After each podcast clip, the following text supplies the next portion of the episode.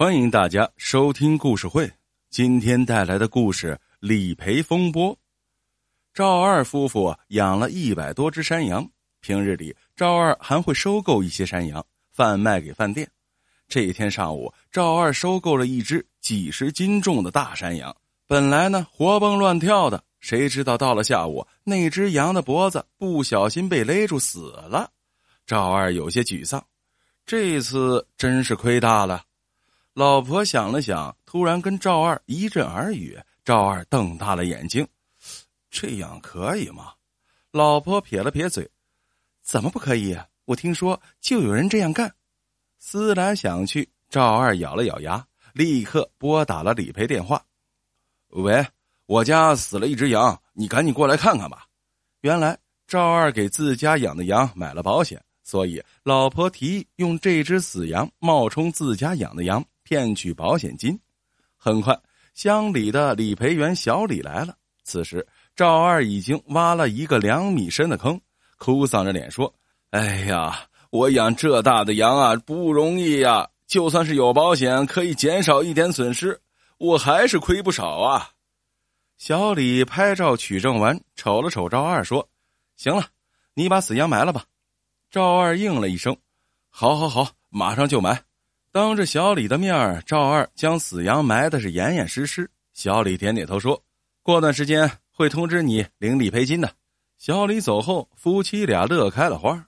老婆得意的说：“瞧，这不就蒙混过关了吗？”赵二皱着眉头说：“看来这办法行得通。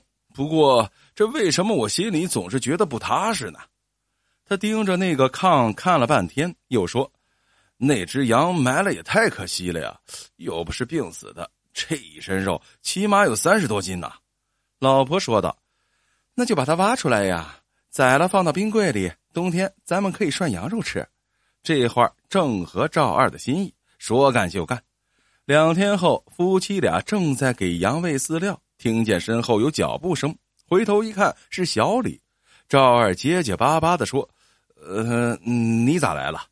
小李夹着公文包说：“你以为理赔员这么好当啊？走，带我去看看上次那只羊。”夫妻俩面面相觑。两人来到上次埋羊的地方，小李说：“把坑给挖开吧。”赵二站着不动。小李不满的说：“哎，怎么了这是？”赵二结结巴巴的说：“呃，我我我。”小李指了指铁锹，严肃的说：“赶紧挖开呀！我要例行检查呢，不然你可别想拿到保险金呀！”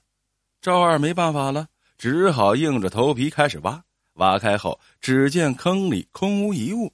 小李猛按照相机，气呼呼的说：“还真是被我猜到了呀！我前脚刚走，你后脚就把这死羊给挖出来卖了吧？你也太缺德了！等着罚款吧！”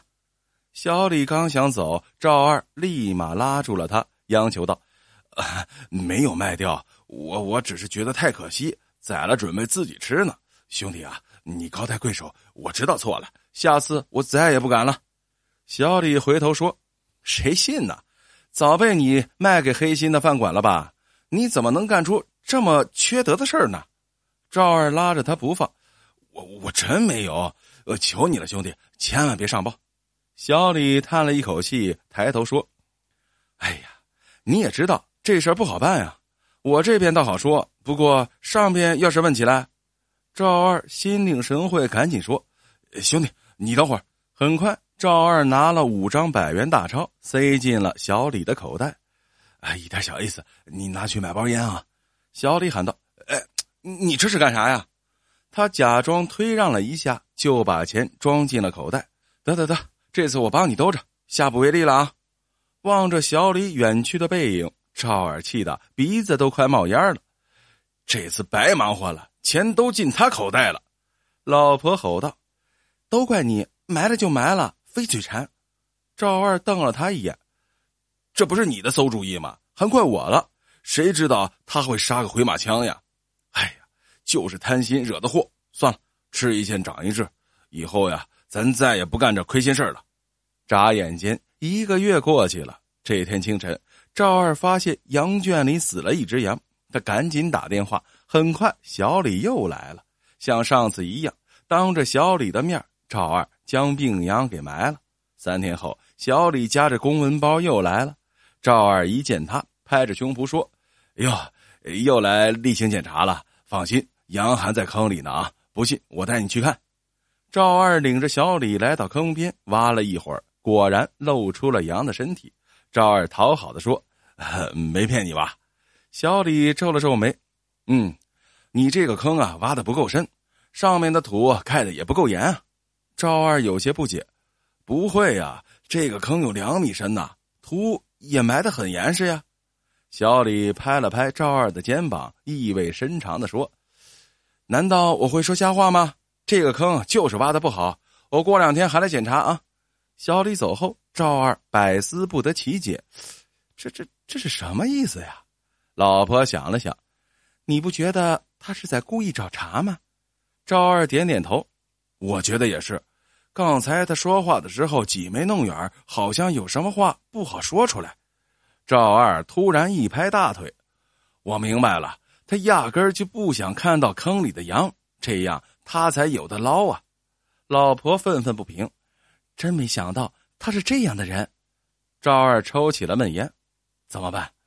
只有两个选择：一是把羊挖出来，故意再让他抓个把柄，破财消灾；二呢？”就不把羊挖出来，让他一分钱也捞不着。可这种人不能得罪呀。老婆应道：“就把他呀，以后刁难咱。”赵二坚定的说：“不行，不能再被他牵着鼻子走了。”果然不出所料，隔天小李又来了，笑眯眯的问：“怎么样？那个坑搞好了没有啊？”赵二淡定的说：“啊，搞好了，我带你去看一下吧。”来到坑边。赵二操起了铁锹，小李饶有兴致的看着，挖到两米多深，还是不见羊的踪影。小李有些得意，正要说话，这时坑里露出了羊的身体，顿时小李就变了脸色。赵二放下铁锹，喘着粗气：“看见没有，羊还在坑里呢。”小李斜着眼睛看了看四周，“嗯，你这个坑挖的不好啊？”赵二问，“哪儿不好啊？”小李想了想，这个坑离河沟太近了，会污染水的。你要重新挖，不然呀，不给你理赔的啊！赵二匪夷所思的说：“你简直就是胡说八道呀！这个坑离河沟还有十来米呢，怎么会污染水源呢？”行了啊，我知道你心里打什么小九九。告诉你，这个坑必须埋东西。如果你觉得埋羊不对，那简单，我把它挖出来呗。小李表情不自然的说：“把它挖出来干啥呀？”赵二说：“我把它挖出来，你把我埋了吧。”说完，一屁股坐在坑里躺了下来。小李大惊：“哎哎，你你神经病啊！”赵二摆来一个舒服的姿势，闭着眼睛说：“我就是神经病，所以啊，头脑不清楚，干了糊涂事儿。但是啊，我不想再糊涂下去了，被人抓了把柄，一辈子过得战战栗栗的。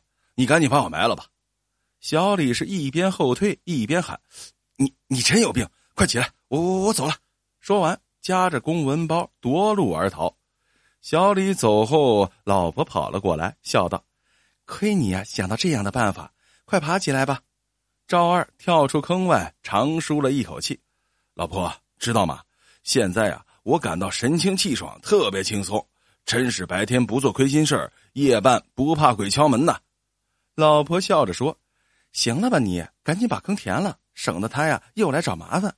赵二哈哈大笑，哼，我就不信他还敢找我的麻烦，呵呵。